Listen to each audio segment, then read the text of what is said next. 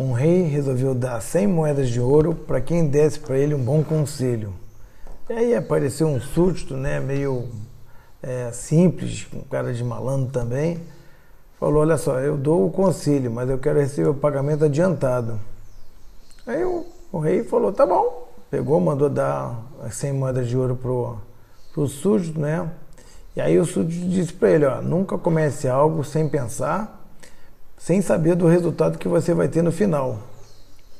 E aí, o pessoal começou a rir do rei, né? Já tinha botado 100 moedas de ouro no bolso, né? E o rei pensou assim: Poxa, sabe o que eu gostei desse, desse teu conselho? Mandou botar nas paredes do palácio, escrito em ouro também, aquele conselho. Né? Antes de começar algo, você tem que saber como termina. E escreveu também numa bandeja que ele tinha de prata, mandou gravar em ouro essa, essas mesmas palavras. Né? Antes de começar alguma coisa, tem que saber como é que você vai terminar. E um outro cortesão lá, invejoso, que iria até o lugar do rei, acabou subornando o médico que cuidava do rei para envenenar ele e tomar o lugar do rei.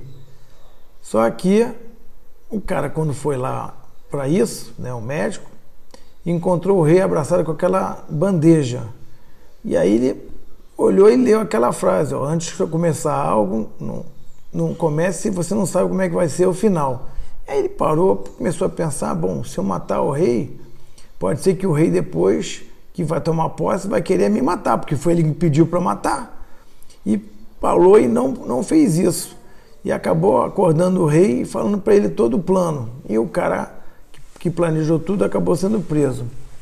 Essa paraxá, ela são dadas 53 mitzvot, quase 10% das 613 mitzvot que a gente é, recebe, né? São 613 no total e a gente recebe agora 53. E tem uma coisa interessante sobre ela, uma característica, que existem três tipos de leis, né?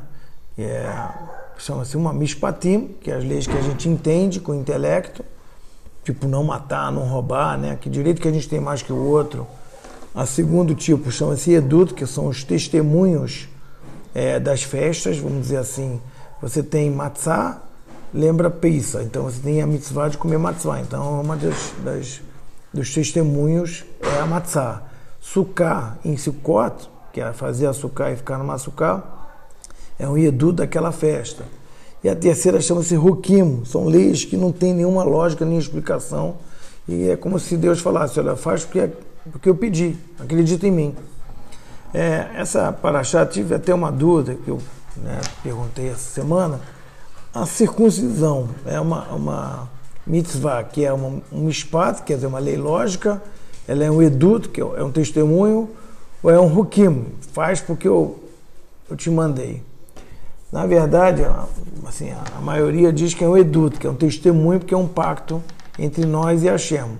Mas se a gente for olhar mesmo ao pé da letra, ela, ela é, como todas as outras, ela é um rock, né? Um, faz parte dos rukim, faz porque eu te pedi.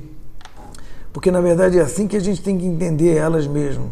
A gente pode não conseguir fazer todas, mas a gente tem que fazer porque a Shem botou e, e ele sabe ali o que, que é bom para nós. Né?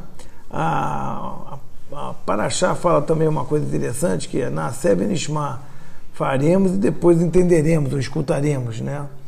E o que, que é importante para o judaísmo é você fazer mesmo. Muitas vezes você posterga uma coisa, pensa tanto, que acaba não fazendo. E isso vale também até para o caso oposto.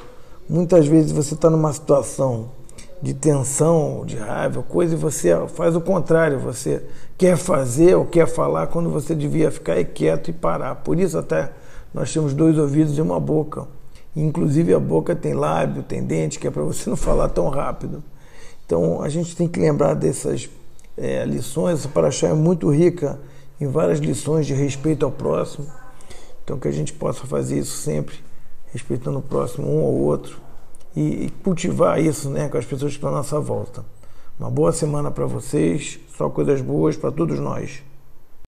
Eu queria agradecer a todos que ouviram até aqui nossas mensagens, que na verdade não são minhas, são da nossa Torá.